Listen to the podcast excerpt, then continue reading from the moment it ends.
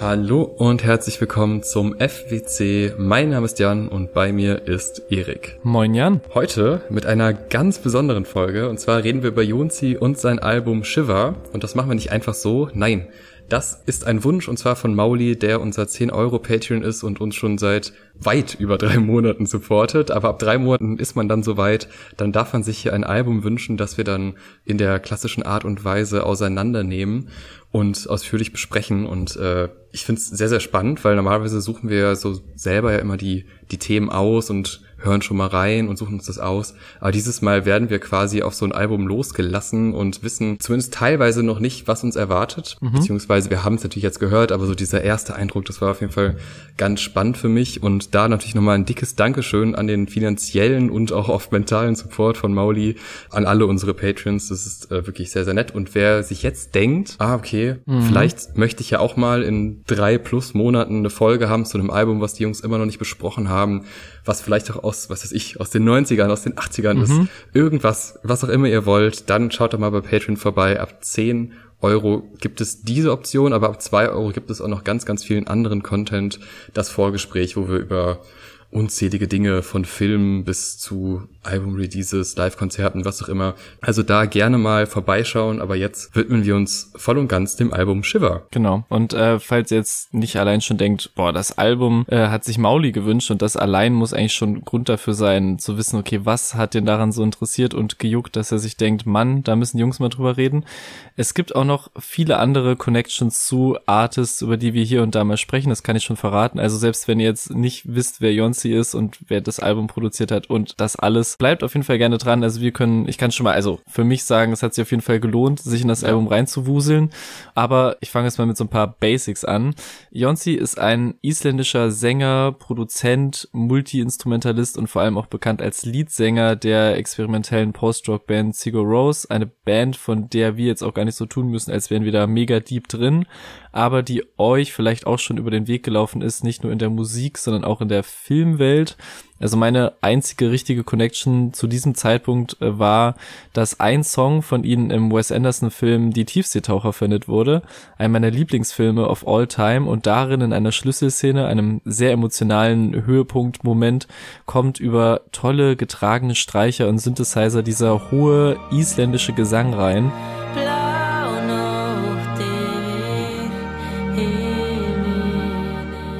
Den man gar nicht so richtig zuordnen kann, allein sprachlich jetzt in meinem Fall schon, aber den man trotzdem irgendwie fühlt. Und das ist, finde ich, was, was wir heute vermutlich auch häufiger haben werden. Dazu gerne später mehr. Aber auch Jonsi Solo hat auch viel für Film-Soundtracks und Filme produziert, von Drachenzähm leicht gemacht über Boy Erased. Auch eine Tom Clancy-Verfilmung hat er den Soundtrack beigesteuert und absurderweise auch dem Wir kaufen einen Zoo-Film mit Matt Damon. Irgendwie absurde Mischung, aber es wird noch absurder. Denn Jonsi, dieser isländische Musiker mit dem langsamen, atmosphärischen, ambient, ähnlichen Sound seiner Band und diesem Film-Epos seiner Soundtracks trifft auf diesem Shiver-Album, über das wir heute sprechen, auf A.G. Cook, der das äh, Executive produced hat, den Producer und Label-Gründer von PC Music, die quasi den Startschuss für alles gesetzt haben, was wir heute als in irgendeiner Form glitschende Pop, Musik und Hyperpop bezeichnen. Und für die meisten ist er in erster Linie der Producer von vielen, vielen Charlie XCX Songs, über die ich ihn auch kennengelernt habe. Also wir haben quasi so einen introvertierten, wenn man ein paar Interviews guckt, schüchternen, auch lieb gemeint, bisschen weirden isländischen Jonsi mit seinem filigranen Falsetto-Gesang und wir haben die knalligen großen Synthesizer, harten Drums und diesen Hyperpop A.G. Cook und die zusammen haben ein Album gemacht, das Shiver heißt. Und das ist das zweite Soloalbum erst von Jonsi nach über zehn Jahren Solopause. Es kam 2020 raus. Und dank Mauli gehen wir da jetzt äh, Track by Track zusammen durch. Ja, und der Track 1, Exhale, da war mein Stand der Dinge noch so, ich weiß überhaupt nicht, was mich erwartet und ich möchte mhm. diesen ersten Moment auch mitnehmen. Also ich möchte wirklich unvoreingenommen dieses Album starten. Und wenn man keine Ahnung hat, wer er ist, was einem erwartet. Man sieht nur dieses relativ düstere Albumcover und steigt so ein und dann passiert erstmal relativ wenig in den ersten Sekunden und es ist ein Moment, der mich schon direkt eigentlich so an Filmmusik erinnert hat, also dass man sich so ein bisschen Zeit lässt, dass man mit Erwartungen spielt, dass man vielleicht auch mit Verwirrung spielt und erstmal so ein so ein stille Moment hat und so ein eigentliches Runterkommen, bevor dieses Album wirklich losgeht, was ja. unüblich ist für Alben, die ja meistens mit irgendwas knalligem starten und diese total angenehme Atmosphäre, die aber auch so ein bisschen äh, nicht zwingend klaustrophobisch, aber sie hat schon sowas mhm. Hm, was verzerrtes, also gerade in seiner Stimme, weil die ist einerseits total warm, andererseits aber auch so reduziert und bearbeitet an einigen Stellen, dass man gar nicht so genau weiß, okay, welche Wirkung soll das jetzt haben? Also ich fand mhm. das wirklich in den ersten 20, 30, 40 Sekunden sehr schwer greifbar, aber dadurch so faszinierend und spannend. Und dann kommt auf einmal kleine Melodien kommen rein. Richtig verspielt. Im Hintergrund kommen kleine Melodien rein. Dann wird es fast schon zu so einer Pop-Hymne in einigen Stellen dieser Song, wo ich mich so gefragt habe, okay, was ist das denn jetzt? Was kommt jetzt für eine Musik? Ich fand es richtig, richtig spannend und ich konnte es am mhm. Anfang überhaupt nicht zuordnen, weil teilweise waren da Momente, die man auch rein melodisch jetzt einfach bei Coldplay oder Imagine Dragons erwarten könnte, mhm. die aber zu dem anderen Bau dieses Songs überhaupt nicht gepasst haben, also beziehungsweise sie haben gepasst, aber sie haben halt Sachen in mir ausgelöst, also halt, ich meine, Verbindung zu Coldplay, da rechnet man jetzt nicht mit so einer Art Start von einem Song. Und das hat mich aber direkt fasziniert, weil das so eine Diskrepanz war zwischen verspielten Kleinigkeiten und trotzdem immer wieder so ein Besinn auf, ja, auf poppige Momente. Also da, wenn da mhm. jetzt noch so ein Woho im Hintergrund kommen würde, dann wäre das halt echt so ein klassisches melodisches Pop-Ding. Aber was ich da wiederum spannend fand, diese großen Momente in seiner Musik wirken bei anderen Künstlern als so kleine Grundbausteine. Also mhm. ich glaube, dass die viele Pop-Artists an diesen, ja, an diesen großen Momenten in seinem Song halt eher so einen Song aufbauen würden und von da ausgehend noch mehr machen. Mhm. Er aber nicht, aber ich finde, seine Stimme erlaubt das auch, weil da halt so viel Wärme schon automatisch drinsteckt in jedem Wort und wenn er dann, jetzt hau ich direkt James Blake raus, aber nice. die ersten James Blake Alben, da hatte man immer geahnt, okay, da steckt eine Riesenstimme hinter, aber die ist so verzerrt und so, also es, es wird so wenig zugelassen. Mhm. Und teilweise hatte ich das Gefühl bei dem ersten Track auch, dass mit Absicht wenig zugelassen wird, aber dadurch mhm. verstärkt sich diese Wirkung noch. Also sehr, sehr beeindruckend, finde ich für den Anfang. Aber es ist so weit weg von allen Hörgewohnheiten, dass ich sofort halt an Filmmusik gedacht habe, wo man ja auch, ja. wenn man so einen Score hört, dann hat man daran auch Spaß und wird mitgerissen, aber es ist halt nicht diese klassische Struktur, die so ein Song suggeriert. Ein Einstieg, wo ich sofort sehr, sehr viele Gedanken hatte und nicht genau wusste, wohin mit mir, aber ich hatte großen Spaß. Sehr witzig, weil ich sehr ähnliche Gedanken hatte und der analytische Teil meines Gehirns auch direkt irgendwie Parallelen zu Mauli gezogen hat, weil er halt mhm. halt uns auch das Album empfohlen hat. Und der ist ja zum einen auch in seiner Entwicklung gerade auch an so einem Filmscore-esken ja. Punkt auf jeden Fall und aber auch ganz viel Entschleunigung, in sich ruhen und auch manchmal so was Meditatives irgendwie in den Songs. Und deswegen hat es für mich auch total Sinn ergeben, dass dieser, dass dieses Album so fast schon mit so einer Musik gewordenen Atmungsübung oder Meditation eröffnet. Also wirklich dieses ruhige, am Anfang auch noch echt sehr leise Pianoakkorde. Man hört noch so die Umgebungsgeräusche, die auf der Aufnahme sind. Total langsam. Alles schreit so, beruhige dich. Wir nehmen uns jetzt Zeit für die Musik. Wir lassen uns drauf ein, bevor auch nur ein einziges Wort gesagt wurde. Und dann kommt halt wirklich dieses zarte, auch hallige, effektbeladene von ihm, die halt auch genau, also auch wörtlich sagen, atme ein, atme aus, lass los, ja. alles ist in Ordnung. Und das hat wirklich so eine sehr krasse Wirkung. Und so wie ich das jetzt wahrgenommen habe, könnte das auch so ähnlich und wie ich quer gehört habe, auch auf anderen Beyoncé Releases passieren.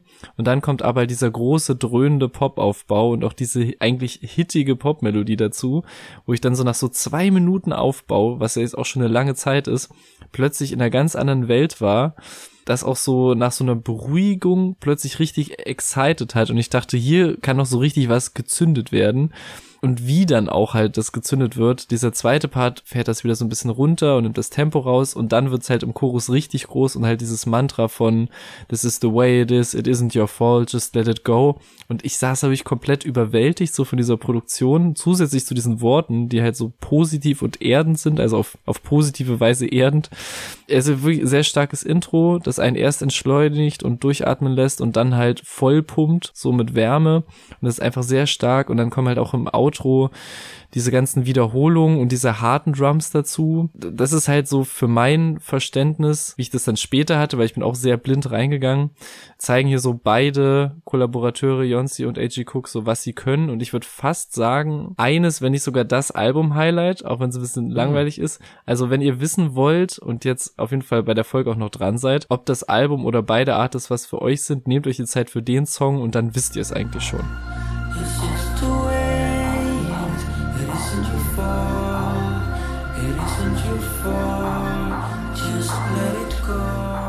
Aber ich dachte mir auch, also klar, wir sind da ja rangegangen mit so einem sehr analytischen Blick und sind halt direkt auch mit dem Wissen reingegangen, okay, das werde ich jetzt locker mal acht, neun, mhm. am Ende war es glaube ich zwölf Mal oder so hören. Ja. Ich weiß nicht, wie das ist bei Leuten, die da noch gar keinen Berührungspunkt haben und einfach so random drauf stoßen, mhm. weil es kommt mir schon vor wie Musik, die schon sehr sperrig ist, einfach ja. in, in ihrer Struktur und halt in ihrem langsamen Aufbau. Wobei ich bei dem zweiten Track, Shiver, mir dachte, okay, das geht schon mehr so in die Flume, James Blakeige Ecke, mhm, wenn es um mhm. elektronische Vibes geht.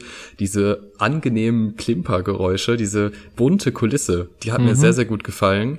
Und vor allem, was die gesungenen Harmonien angeht, dass die immer wieder auf so einer auf so einer gewissen Soundebene enden. Also die, da wird ja immer so ein Ton lang gezogen. Mhm. Das ist ja so ein wiederkehrendes Muster, was mhm. einen total Spaß macht. Also sobald der nächste Satz anfängt, bin ich schon wieder am Warten auf diesen einen langgezogenen Sound, der nachher kommen wird. Also das ja. äh, ist sehr, sehr gut äh, gelungen. Und ich mag das auch sehr bei dem Track. So im Laufe der Zeit und gerade wenn es dann so ins letzte Drittel geht, da deutet sich so ein düsterer Twist an irgendwie. Mhm. Der wird aber überhaupt nicht eingelöst, mhm. sondern wird einfach zu noch so einer da wird nochmal zurückgekehrt zu der Hauptthematik, die wird nochmal ein bisschen pompöser wiederholt. Also eigentlich recht klassisch, aber irgendwas suggeriert mir in der Musik, dass es eigentlich jetzt noch in so eine düstere Ecke geht. Und das finde ich schön, mhm. dass man so, so Abbiegungen andeutet, die dann aber halt nicht eingehalten werden, sondern eher damit gespielt wird, dass es so ein bisschen schwer greifbar ist. Eigentlich auch mhm. für die Musik generell. Und äh, von daher gefällt mir der Track auch sehr gut, weil er eben diese Mischung ist aus sehr klare melodische Struktur an vielen mhm. Stellen, aber trotzdem immer noch mit so Abzweigungen, die sich zumindest andeuten, auch wenn sie nicht zwingend eingehalten werden müssen. Ja, der fängt halt mit ganz viel Geglitsche und so ganz vielen kleinen Effekten an. Und ich dachte so, ja, gefällt mir direkt wieder, aber wo geht's halt hin? Und war halt sehr sehr ready, überrascht zu werden. Und genau das ist dann halt auch passiert, so mit dem Aufbau so des ersten Refrains und diesem Change von Synthesizern und Harmonien und es wird so eine ganz andere Welt aufgemacht, ohne dass es irgendwie Drops im klassischen Sinne gibt oder halt so einen klaren Switch, sondern einfach so durch diese, diese pure Größe, diese aufbauenden Synthesizer werden so alle anderen Gefühle und Gedanken irgendwie weggespült und alles fühlt sich plötzlich ganz anders an und das, obwohl es sehr langsam ist alles. Also es ist so ein bisschen so eine, so eine Achterbahnfahrt in Zeitlupe bei der man aber trotzdem so in jedem Looping und jeder Kurve halt ganz langsam, aber trotzdem sehr jubelnd und schreiend so aus der Bahn gefeuert wird. Also das ist halt, weil seine Vocals so gut mit der Produktion verschmelzen und irgendwie ineinander blenden und ein sehr starkes Gefühl erzeugen, ohne dass man genau verstehen muss, was er singt. Und dabei ist der Song halt auch noch auf Englisch und keiner der, der isländischen, aber es reicht eigentlich so dieses äh, Get Away From Me und die dazugehörige Melodie, die hat mich dann komplett im Bann und der Rest verschwimmt so ein bisschen, aber es ist auch scheißegal, weil es halt so himmlisch und verspielt klingt mit diesen ganzen kleinen umhingluckernden Sachen, weil am Anfang, wie du gesagt hast, gluckert ganz viel und klimpert, dann wird das so weggespült von dieser großen Welle und ja. dann kommt es aber später wieder dazu und das ist richtig toll, fadet dann auch wieder toll aus und ist wirklich so über vier Minuten Achterbahn und insgesamt wieder ein sehr toller zweiter Track.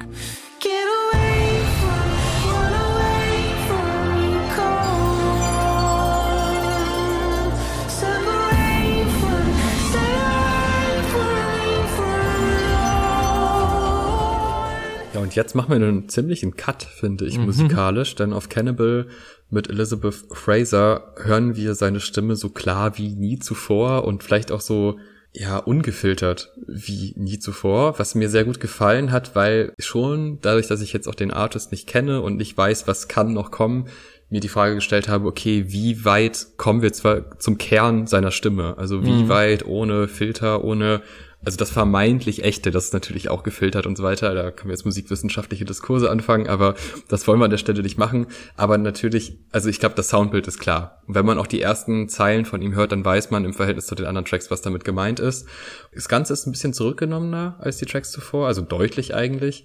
Und trotzdem hat es aber so einen, so einen klaren Charakter und aber auch was schwer Greifbares, wie ich finde, was diese, diese inhaltliche Ebene, also man hat durch die, die Akustik und durch das Gefühl, was er vermittelt, schon das Gefühl, das ist so ein persönlicher, offener Einblick in einen Charakter. Mhm. Aber an dieser Stelle ist zumindest für mich als jetzt außenstehender Mensch noch nicht so klar, okay, wer ist das überhaupt? Mhm. Also man hat schon das Gefühl, man kann da rein, aber ich habe eher so durch das immer und immer wieder hören, durch Kleinigkeiten Verbindungen setzen, durch ein Interview von ihm anschauen und so, mhm. habe ich erst was über den Charakter wirklich kennengelernt. Und ich habe auch nicht das Gefühl, dass diese Tracks dafür stehen, dass man von außen unbedingt zu 100 Prozent das mitfühlt, sondern dass man dass es eher so eine Art Selbsttherapie an seiner Stelle ist, dass mhm. man spürt, also dieser persönliche Kern, den empfinde ich eher als sein Ausdruck und weniger als das, was er vermitteln möchte. Und das finde ich aber nicht schlimm. Also ich finde es nicht schlecht, wenn man quasi jemandem zuhört und vielleicht auch seine eigene Perspektive damit reinbringt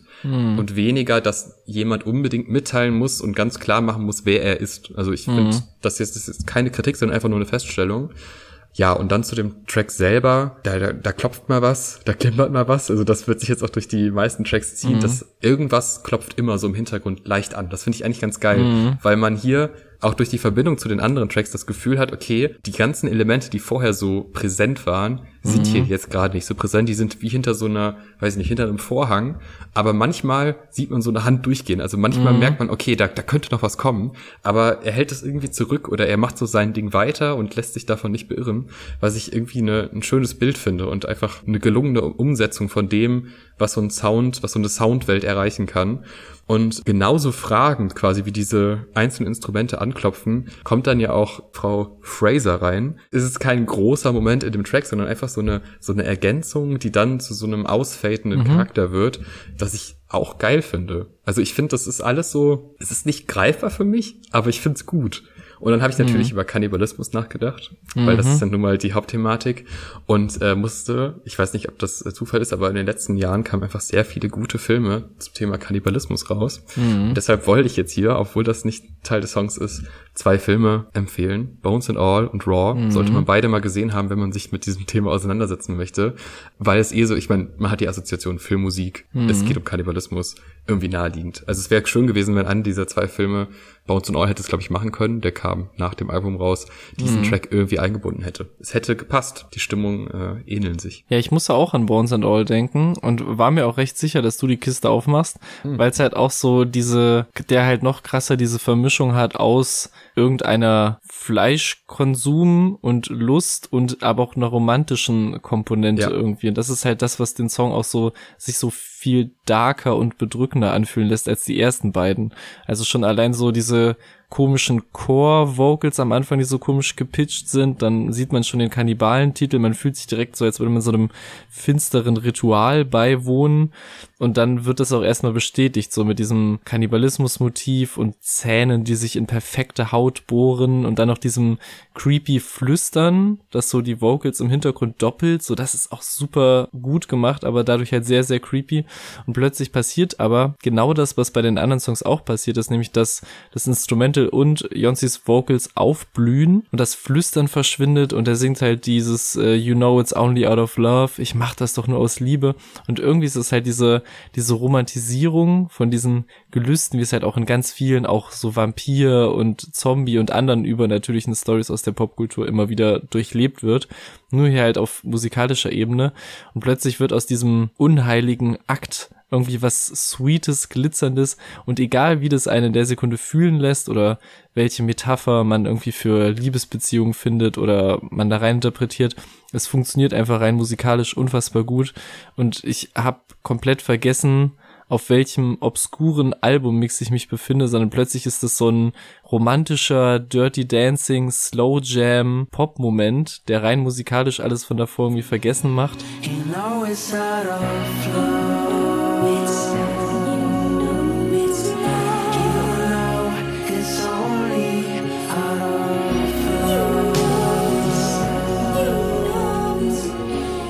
auch mit diesen äh, toll bearbeiteten Vocals von Elizabeth Fraser dazu. ist auch schon erwähnt, also es ist einfach toll gemacht und es ist so weirder Alternative Art Pop, den man halt so nie im Radio hören wird oder zumindest nicht in mainstreamigen Radioverhältnissen, aber der halt trotzdem die Elemente davon besitzt irgendwie. Wesentlich kompromissloser kommt der vierte Track Wild Eye rein, der sofort mit äh, dröhnenden metallischen Drums einsetzt und nicht mehr viel als das bietet erstmal die ersten Sekunden, sondern erstmal so ein reiner Industrial-Moment ist. Und dazu muss ich sagen, ins erste Album hören bin ich auch absolut blind reingegangen. Also diese Connection zu A.G. Cook, äh, PC Music, Charlie XCX, wo ich auch absoluter Fanboy bin, war mir nicht bewusst. Und ich dachte, ich höre jetzt einfach so ein abstruses isländisches Album, zu dem ich sonst kaum Bezug hätte. Aber bei diesen Drums und wie die auch bearbeitet sind, fing es mir schon so ein bisschen an zu dämmern. Irgendwie kommt mir das ungewöhnlich gewohnt vor. Ich musste an so Tracks wie Ponyboy von Sophie denken.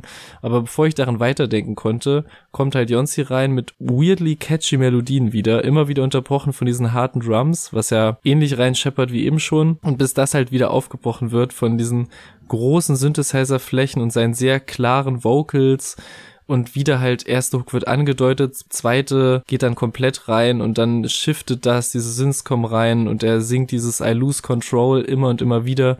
Das ist so einer meiner absolut Lieblings-Gänsehaut-Momente des gesamten Albums, der dann auch noch übergeht in diese stampfige, fast schon so dance-poppige Phase. Hallo.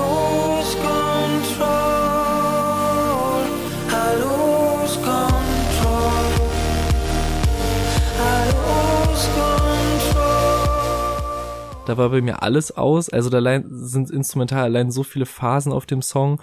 Und wenn man da halt dann noch so die, die textliche Ebene dazu nimmt, äh, die hier auch zum ersten Mal irgendwie richtig rausgestochen hat mit äh, Zeilen wie We went too far, my straight friend, there's no reason to pretend. Das hat bei mir erst Klick gemacht, als ich äh, eins der wenigen Interviews die es von ihm gibt, angesehen habe, wo er halt auch darüber gesprochen hat, äh, wie er als schwuler Mann auf Island aufgewachsen ist und oft halt erste sexuelle Erfahrungen oder auch romantische Gefühle halt irgendwie mit Hetero-Freunden von ihm gemacht hat, die ihm dann aber immer wieder das Herz gebrochen haben, wenn man sich halt eingesteht, okay, das hat halt keine Zukunft und lässt sich nicht zusammenbringen. Und als dann noch so dieser Schmerz da irgendwie zusätzlich reinkommt zu diesem I lose control Thema, absolut großartiges Ding und dann kommen halt noch so die letzten 30 Sekunden Sekunden, wo ich dachte, ach, der fadet ja nett aus. Und dann kommen halt so die härtesten Drums des gesamten Albums rein.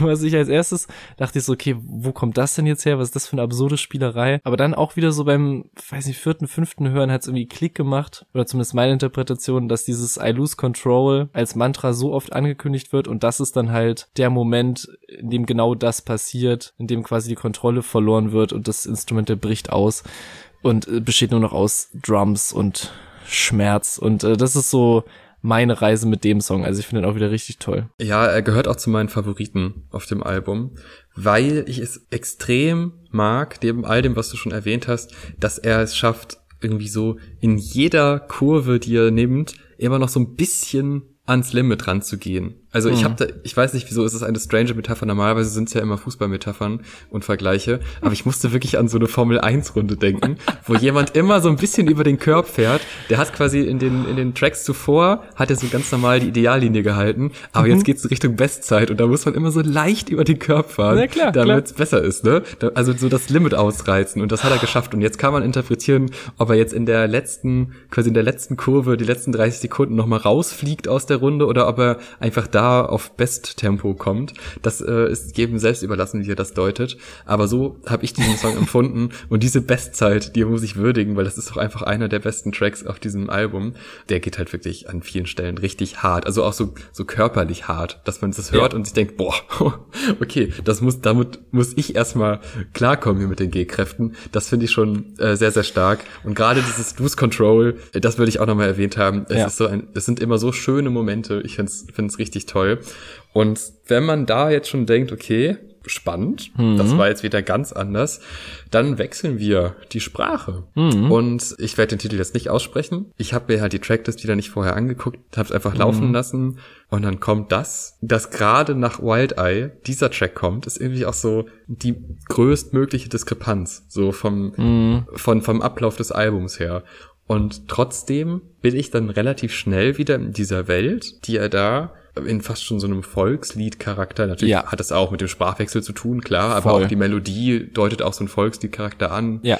Das hat mich ein bisschen an dieses Fontaines DC-Album erinnert, wo dann ja auch ne, dieser eine Track drauf war, äh, wo man dann auch so klassische Assoziation halt, ne? Man, es gibt so einen so einen Track, der nochmal an Wurzeln erinnert, im Endeffekt, an, an die Herkunft oder an zumindest so das Aufwachsen von ihm. So habe ich das so gedeutet.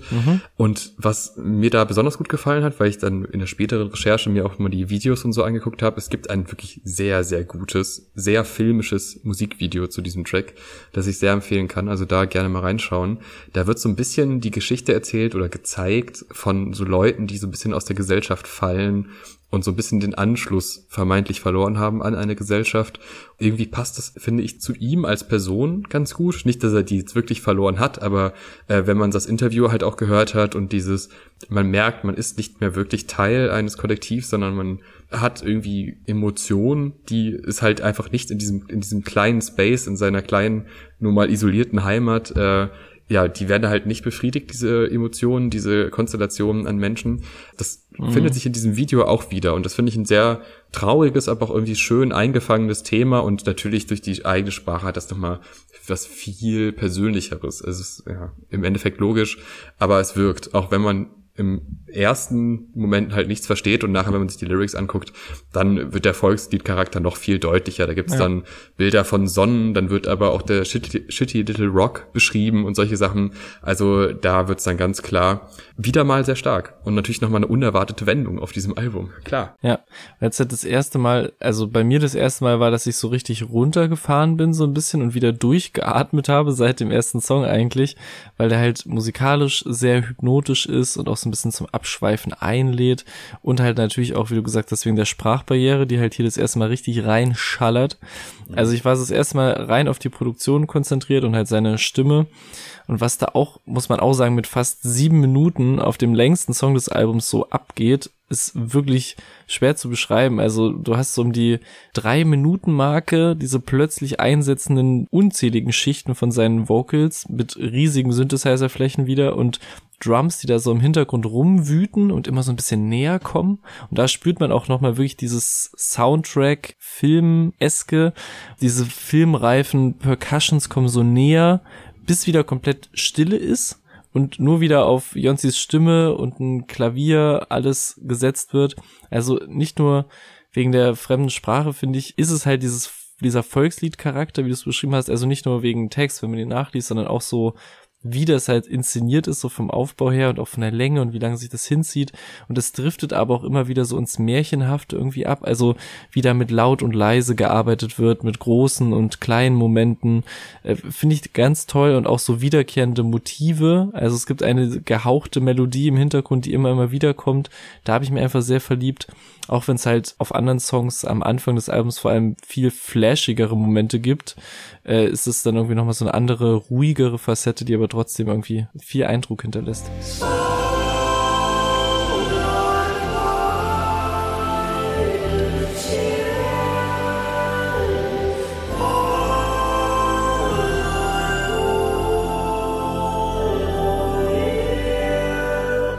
dann sind wir bei Choral und da wollte ich erst losledern und sagen, ach ja, da klingt der Anfang jetzt dann doch sehr nach dem, was wir vorher schon gehört haben. Hm, naja, es wiederholt sich, ist ja auch nicht schlimm. Ich meine, es hat sich ja vorher eigentlich nichts wiederholt, aber ein paar Soundelemente haben wir jetzt schon gesehen. Und dann sind wir ungefähr so bei eine Minute zwanzig und auf einmal kommen sehr, sehr präsente Töne rein in diesen Soundmix. Eine sehr elektronische Richtung, aber halt eher diese populär elektronischen Sachen und nicht die verzerrten nerdy Sachen. Und dieser Track bekommt eine ganz neue Farbe, die ich so nicht erwartet hätte und die mich aber aufgrund des beginnenden Elements, also dieses, wir hören jetzt sehr viel, was wir schon gehört haben und denken eine Minute lang, hm, na ja, hat er sich schon auserzählt und dann kommt dieser Überraschungsmoment mit diesem, es ist ja kein Twist, aber es wirkt wie ein Twist auf diesem Album. Ja. Das verstärkt nochmal die Wirkung dieses elektronischen Beats, der halt auch einfach sehr catchy ist und vor allem ist das auch mal eine Melodie, die nicht nur im Hintergrund klimpert, sondern die total präsent ist, die eigentlich das, die im, im Mix hervorgehoben wurde und das äh, ist halt auch wieder ungewohnt.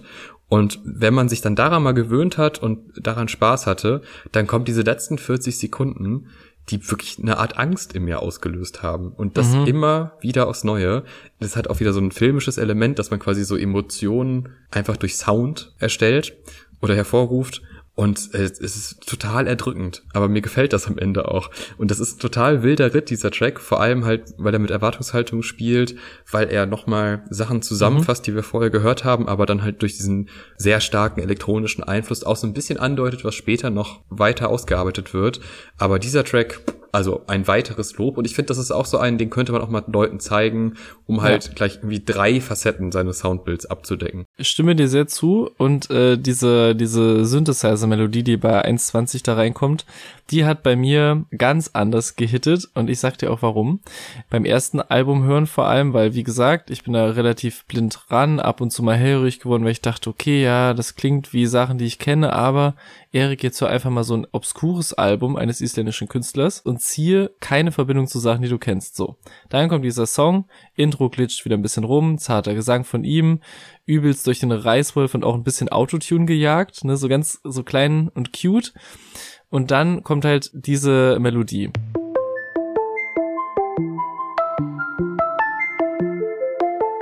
Ich schrecke hoch und murmle Real Talk vor mich hin, Live Sim. So, kleiner Exkurs. Der Song IDL vom Artist Live Sim ist eines der allerersten Releases auf dem PC Music Label und hinter diesem Artist Live Sim ist bis heute nicht fully confirmed, steckt vermutlich A.G. Cook, der ja dieses Album, über das wir gerade sprechen, produziert hat und mindestens eine andere Person aus dem Label-Umfeld von PC Music. Das ist so ein kleines Mysterium in Fankreisen. So, und dieser Song enthält eine sehr markante, ähnliche Melodie.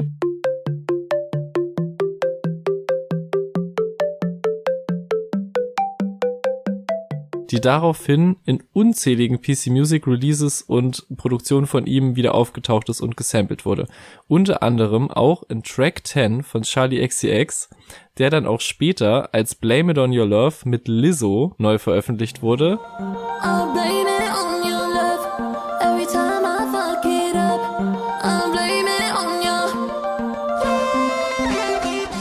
Exkurs Ende. Also es ist eine sehr markante Melodie von ihm produziert, die immer wieder in diesem Kosmos auftaucht. Ist ein bisschen anders als auf dem Song, also ist nicht eins zu eins die gleiche. Aber als dann diese sehr ähnliche Synthesizer-Line hier plötzlich auf diesem Beyoncé-Album auftaucht, war ich so, nee, komm, scheiß auf blindes Reinhören. Ich gucke jetzt in diese verfickten Credits und sehe den Namen A.G. Cook. Und da war ich auf jeden Fall sehr gehypt, noch gehypt als eh schon und hat den Song nochmal zum krasseren Erlebnis für mich gemacht. Aber auch darüber hinaus, wie hier wieder alles zusammenfließt, Jonsis Stimme und diese großen Wände, wie das irgendwie harmoniert, obwohl es eigentlich kalte Elemente sind zum Teil, die irgendwie zu was Warmem werden durch seine Stimme. Dann bin ich auch großer Fan von Breakbeats und gerade auch besonderen Breakbeats und so um diese 2 Minuten 20 Stelle setzen so Drums ein, die klingen wie so ein Breakbeat mit leichten Startschwierigkeiten. Das hat mich auch komplett bekommen.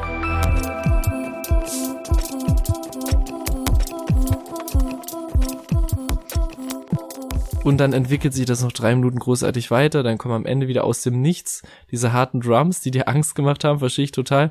Und es klingt so ein bisschen, als hätte Flum oder jemand aus der Richtung einfach so seine Stems rumgeschickt und die beiden haben einfach nur so mit seinen Drums und ein paar Filtern Wahnsinn angestellt. So klingt es einfach.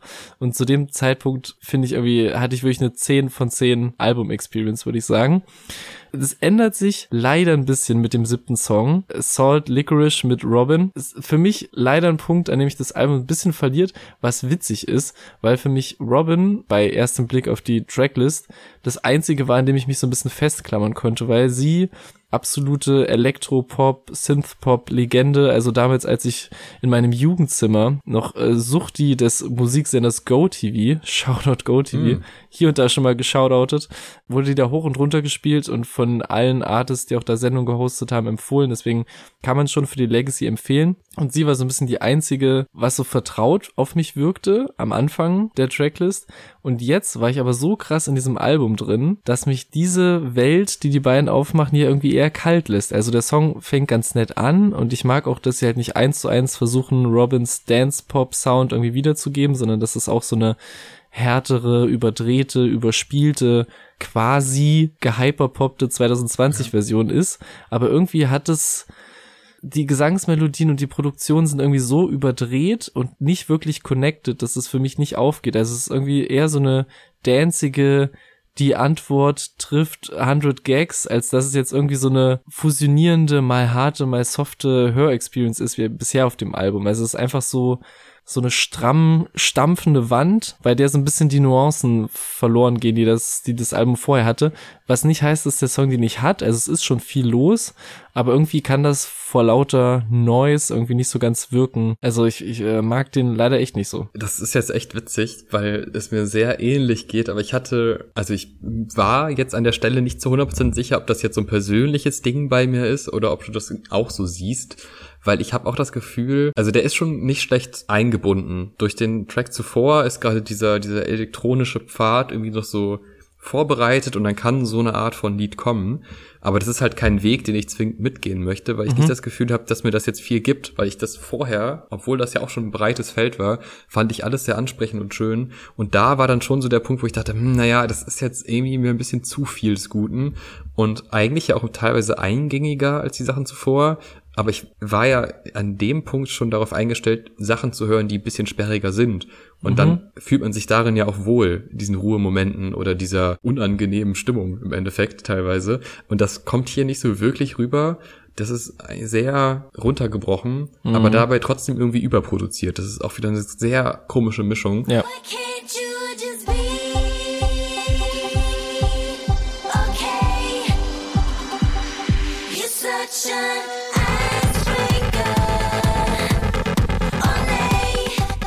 Und wir kommen jetzt auch äh, beim nächsten Track auch in so ein Gebiet, wo es mich so ein bisschen verliert. Mhm. Ich weiß nicht genau wieso. Also bei Hold ist es auch so, das ist jetzt wieder sehr das gewohnte Soundbild und beide Tracks sind ja auch dann wieder auf Englisch und wir sind wieder quasi in dem, wo wir am Anfang waren, von, von der Stimme her. Mhm. Aber gerade bei dem Track Hold ist es so, dass sich bei mir die, die Spannung so ein bisschen abbaut. Also mhm. dieses, man ist am Anfang noch, es ist ja halt auch irgendwie auf eine Art anstrengend, aber halt schön anstrengend und man, man gibt sich dem hin und man kann auch was rausziehen.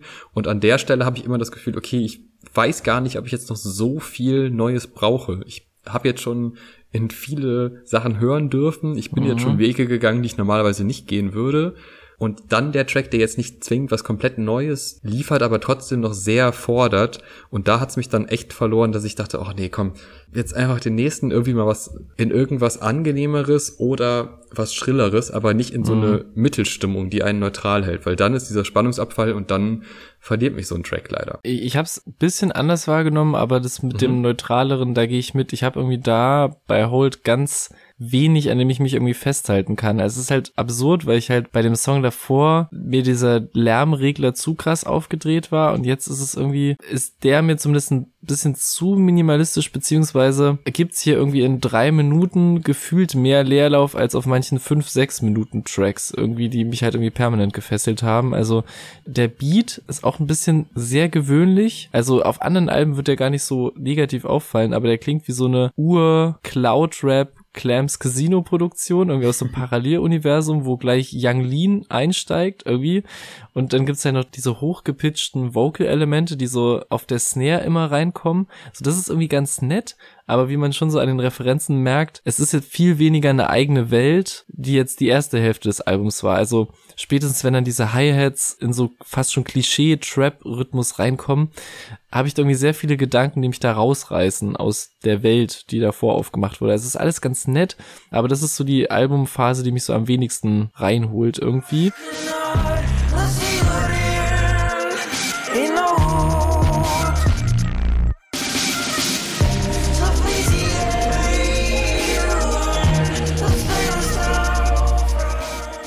Swill klappt das schon wieder wesentlich besser. Also der fängt an wieder mit so einer Mischung aus Shepard und Drums und Gesangsmelodien von Yonsei, die auch wieder eigentlich aus deinem unliebsten Radio-Pop-Hit entnommen sein könnten, aber werden halt weird gesungen, weird gefiltert und es wird wieder mit Worten Haut von Knochen abgezogen. Also das alles erzeugt bei mir wieder so ein bisschen so einen Sog aus Weirdness und dann kommen halt diese großen sirenenartig rumjaulenden Synthesizer in der Hook und das ist schon, schon stark und wie gesagt zugleich irgendwie glitschend und es wird einem unwohl, aber es spielt auch mit großem Pop irgendwie.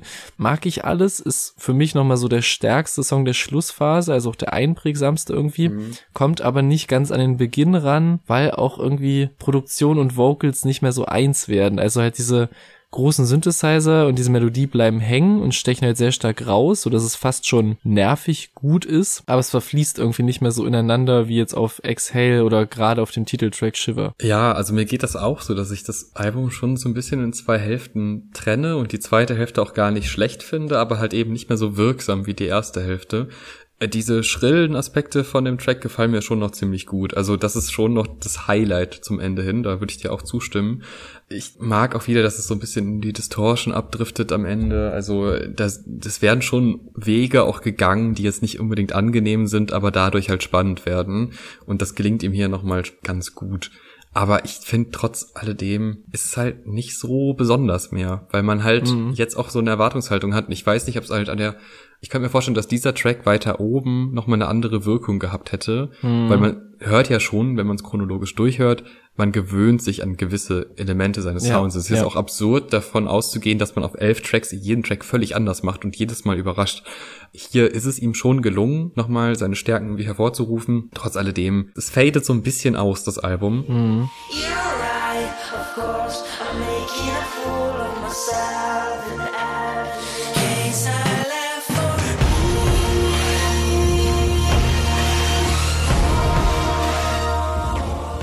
Und ich finde auch Grenade, neben dem Namen, der mich direkt an Bruno Mars hat denken lassen, was äh, wirklich eine ganz komische Assoziation ist, wenn man dieses Album hört im Endeffekt, weil es so weit weg ist davon, hat das wieder tolle Momente. Also der kommt mir auch wieder sehr filmisch vor. Dieses lang gezogene Stay, solche Momente, das ist schon stark. Da hat man schon Bock und da kriegt man auch so leichte Gänsehaut und fühlt es, ja, hat halt nochmal so ein paar Stärken hervorgerufen. Aber davon abgesehen, so wahnsinnig viele Assoziationen und Gedanken hatte ich da dann nicht mehr bei dem Track. Was mir aber noch besonders gut gefallen hat, und das ist schon nochmal auch eine Abgrenzung zu den meisten anderen Tracks, eigentlich zu allen anderen, dieses klassische Klavier, was man hört. Also dann doch, es ist nicht zwingend komplett ein klassisches Klavier, aber es ist zumindest eins ohne viel Effekthascherei. Und dieses Reduzierte in einem Umfeld voller elektronischer Instrumente, die halt oft sehr distorted sind oder auch Autotuning einfach oder die Stimme wird verzerrt, alles Mögliche ist irgendwie verzerrt und irgendwie eingeengt. Und dann so als Grundlinie in dem Track dieses Klavier zu haben, das hat mir eigentlich sehr, sehr gut gefallen. Und das gibt auch nochmal was Neues in den Sound rein, ohne sich jetzt komplett abzugrenzen von allem zuvor.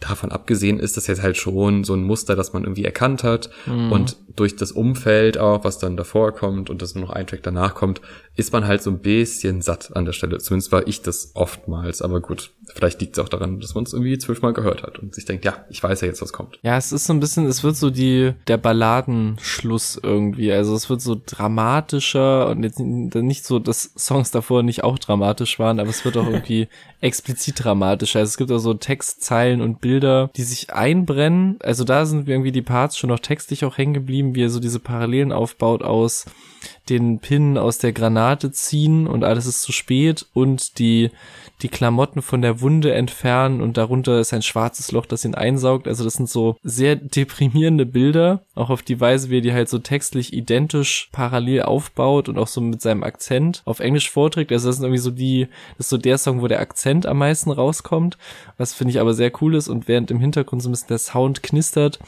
also das finde ich stark und auch dieses äh, langgezogene Stay im Chorus, obwohl das natürlich eigentlich ein überstrapaziertes Wort und überstrapazierte Formulierungen sind, aber irgendwie ist es halt so der große Stadion-Pop-Moment, wenn alles drumherum nicht so super weird wäre. Und das mag ich eigentlich wieder, diese, diese Diskrepanz und was er halt gesangstechnisch auch hier aus seinem Falsetto rausholt, ist halt wirklich wunderschön, das Hoch- und Runtergehen, es ist akustisch alles toll.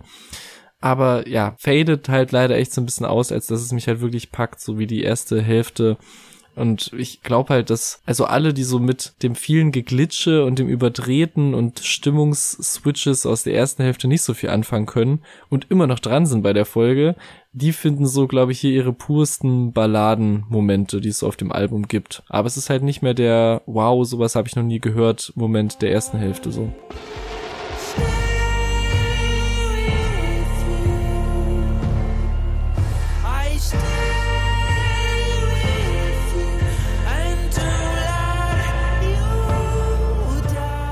Dann sind wir auch schon beim letzten Track und bei einem Track, der ein Element hat, was mir halt besonders gut gefällt, und zwar, dass man hier schon Raum hat, um über das Album nachzudenken, weil Mhm. dieser Track wirklich viele Lücken lässt, was nicht schlecht ist. Es ist einfach ein reduziertes, wie du auch schon meintest, eben balladiges Ende dieses Albums. Und es hat irgendwie das Gefühl, dass man irgendwo ankommt und dass man schon einfach auch ein bisschen runterkommt nochmal und nachdenken kann. Das führte einfach bei mir nur dazu, dass ich mich gefragt habe, okay, was ist dieses Album? Wofür steht das? Wofür steht dieser Künstler? Und äh, was ziehe ich daraus? Und ich muss sagen, das war jetzt ein Auf und Ab. Also nicht von der Qualität der Songs, ich finde die eigentlich alle qualitativ gut, aber die Qualität oder das, das Wahrnehmen dieser Tracks von mir selber. Das hat sehr variiert, je nach Situation, äh, ob ich jetzt gerade zu Hause nachts irgendwo sitze, ob ich in der Bahn sitze, äh, ob ich zum ersten Mal höre oder zum fünften Mal oder halt eben auch zum zwölften Mal oder was auch immer. Es hat schon sehr viel mit mir gemacht, aber ich muss auch sagen, dieses nicht so leicht zugängliche, das hat schon auch gebraucht. Also es hat wirklich an vielen Ecken gebraucht, aber ich habe schon das Gefühl gehabt, dass man das so ein bisschen auch für sich selber erschließen muss und sich so ein selber ein Bild von diesem Artist machen kann und dann halt vielleicht auch einfach ein Interview hört und dann halt über private Lebensumstände, um das Isoliertsein auf einer Insel, um äh, Thema Homosexualität, was in solchen Kontexten ja noch schwieriger ist, wenn eben in deinem Umfeld niemand auch homosexuell ist, an dem du persönlich Interesse hast. Solche Geschichten, die wirklich auch teilweise, wenn er sie erzählt und auch mit seiner Art und Weise, dieses sehr in sich gekehrte, gleichzeitig aber so nervöse und auch gerne, er hat auch das Wort Loner, was ich natürlich auch sehr schön finde in unserem Kontext, in dem Interview äh, erwähnt, dass er das quasi gerne allein ist und gerne für sich. Und ich finde, das hört man in seiner Musik auch raus. Und das hört man auch aus diesem Ende raus. Aber trotzdem handelt die Musik ja meist auch von anderen Menschen. Also es geht ja meistens um Verbindungen zwischen Menschen und die Verbindung mit sich selber oder die Wahrnehmung seines Selbst. Das habe ich so ein bisschen rausgezogen aus dem Album. Und diese Gedanken sind mir mainly gekommen, als ich diesen letzten Track immer wieder gehört habe, weil der halt so viel Raum lässt. So, zum Ende hin hast du noch mal so ein paar Minuten, auch wenn das eigentlich eine sehr persönliche Geschichte ist, aber trotzdem gibt mir dieser Sound das Gefühl, ich habe jetzt Zeit nachzudenken. Das finde ich eigentlich sehr schön auf dem Album. Ja, also ich find's witzig, dass du hier nochmal das Interview ansprichst, weil ich glaube, also ich vermute jetzt einfach mal, ich habe es bisschen paar Minuten weiter geguckt, weil es da noch einen, also es gibt auch wirklich nicht viele Interviews, also wenn ihr, wir packen euch das natürlich auch in die Shownotes, da gab es auf jeden Fall auch einen Moment, der den Song auch für mich nochmal umgedeutet hat, wo er von dem Interviewer, der echt bis dahin sehr empathisch wirkt und das auch ist, also es ändert sich nicht durch die Frage, aber ähm, anspricht, dass er mit seinem äh, damaligen Partner Alex irgendwie seit 16 Jahren in einer Beziehung ist und die haben auch ein Musikprojekt zusammen und der hat auch auf diesem Album Sachen mit engineert, wie ich in den Credits gesehen habe und so. Also die sind sehr kreativ zusammen und äh, sie waren auch sehr lang zusammen. Und dann fragt er ihn so, ja, was ist, was ist so dein Geheimnis für so 16 Jahre Beziehung? Und dann sagt, wird er halt so ganz kurz so ruhig und war so, ja, ich glaube, wir sind gerade dabei, uns zu trennen. Der Interview so ganz schockiert und so, also auch sichtlich irgendwie ergriffen und fragt so nach so ein bisschen. Dann sagt er so, oh ja, vielleicht hätte ich das gar nicht jetzt hier in dem Interview sagen sollen und naja, Sachen gehen auseinander und so. Und das war so ein ganz heftiger, ehrlicher Moment, aber halt auch so wie, wie halt so ein, ein introvertierter Mensch, der plötzlich so ein, eine Sache erzählt, ohne so drüber nachzudenken und dann so rumrudert. Und das hat mich äh, richtig gepackt irgendwie. Und das, und diese Trennung der beiden wurde dann halt so 2019 announced, was halt auch so den Zeitraum der Entstehung dieses Albums fallen könnte, weshalb ich auch ganz viel da nochmal umgedeutet habe auf klassische Liebeskummer-Trennungsthematiken, was ja auch auf diesem Song passen würde. Weshalb der sich da für mich nochmal krass verändert hat. Also gerade auch so, die, die Stimme wird auch sehr weird bearbeitet. Also so dieses weirde, nasal, hochgepitchte, irgendwie was am Anfang schon angedeutet wird. Der Filter der Stimme wird auch, je näher man dem Ende kommt, quasi immer komischer und stranger und entmenschlichter und endet auch so in der Ferne und distanziert sich so ein bisschen. Also es kann auch einfach so ein, ein äh, Goodbye sagen zu einem Beautiful Boy oder zu der Beziehung oder zu einem anderen, sonstigen anderen Menschen. Also das, das Auseinanderdriften, was ich dann nach dem Interview nochmal reininterpretiert habe, hört man auch irgendwie oder habe ich dann sehr krass rausgehört. Der hat mich auf der Ebene nochmal richtig bekommen, nachdem man auch so ein bisschen persönliche Ebene und wie gesagt diesen wirklich sehr einzigartigen Interview-Moment hatte, der halt null durch PR-Media-Training mäßig war, sondern ähm, ja einfach ein sehr ehrlicher Moment und dann habe ich den Song halt auch als sehr ehrliche Liebeskummerballade zum Ende gelesen.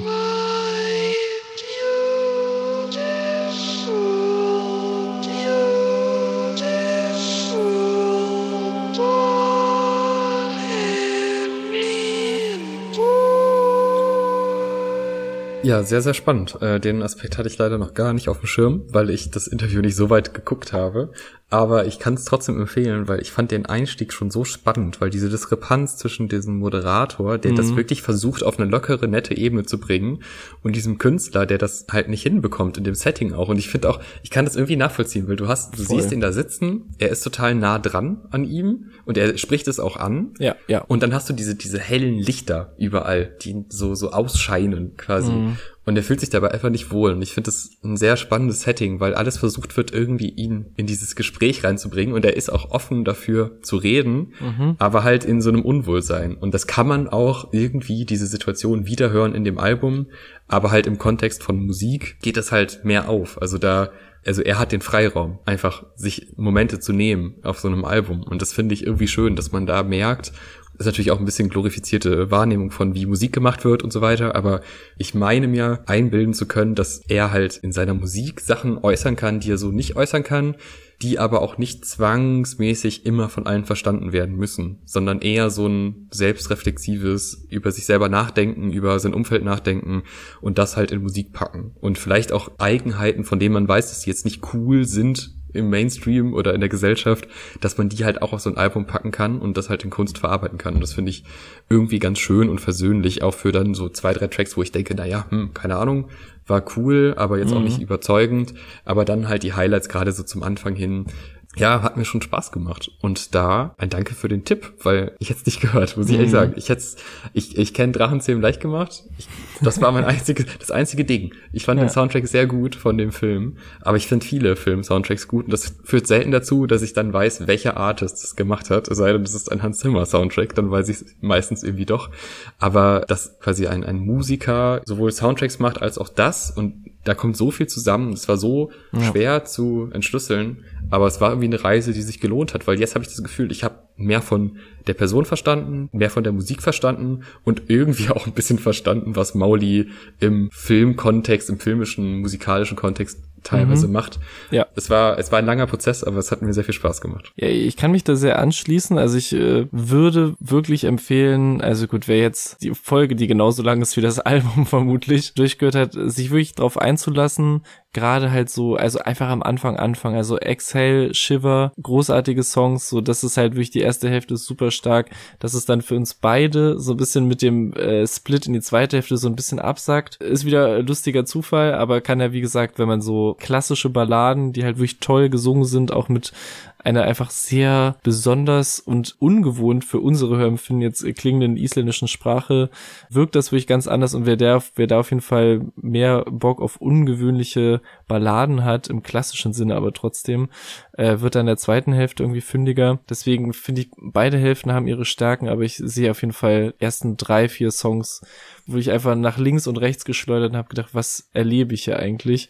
Und wie gesagt, was da halt auch äh, jetzt, weiß nicht, bei mir alles zusammenkommt an Songs aus Film-Soundtracks, die ich liebe, dem Producer A.G. Cook, den ich in ganz vielen anderen Kontexten und knalligen Kontexten schon erlebt habe, aber nicht in einem über Kannibalismus sinnierenden isländischen Kontext. Da kommt irgendwie ganz viel zusammen, was ich mag, aber auch ganz viele Dinge, die ich noch nie gehört und erlebt habe und äh, ja, war eine tolle Erfahrung und ich, ich möchte jetzt nicht auf noch eine Detour gehen mit einem Fazit, aber wenn man so ältere Sachen hört, würde man jetzt potenziell sagen, okay, ich dick mich jetzt hier in die 70er, 80er von David Bowie rein, womit ich auch angefangen habe, was sehr viel umfangreicher ist, als ich ge- gedacht habe. Oder man will irgendwie auf dem Laufenden bleiben bei den geilen 2023 Releases. Deswegen würde ich halt, um das noch kurz zu sagen, nie auf die Idee kommen, okay, ich höre jetzt das 2020er Album von Jonsi, aber Ja. macht doch auch das einfach mal, Leute. Ja, starke Nummer, würde ich so unterschreiben. Also nochmals vielen Dank für den finanziellen Support an Mauli. Danke an alle anderen Patrons, die uns auch finanziell unterstützen und da jetzt hoffentlich auch noch mehr, mehr Content bekommen haben und vielleicht auch den Anreiz bekommen haben, auch für alle anderen Zuhörenden jetzt auf die 10 Euro zu gehen und da dann in ein paar Monaten auch ein mal Ja. wieder einstündiges Format bekommen haben Ja. zu einem Album, was äh, einem persönlich auch vielleicht viel bedeutet oder auch vielleicht auch besonders wenig bedeutet. Vielleicht will man uns auch einfach nur foltern und Ja. wir hören irgendein ganz schlechtes Album mal, aber ja, wir sind, wir sind da offen für alles. Also man kann da wirklich alles mitmachen. Wer uns nicht finanziell unterstützen möchte, was auch völlig in Ordnung ist, der kann uns aber über andere Wege unterstützen. Erstmal Instagram, reinfolgen. folgen. Ja. Das ist gut für die Übersicht. Das ist gut auch für den Instagram-Feed. Das sollte man tun.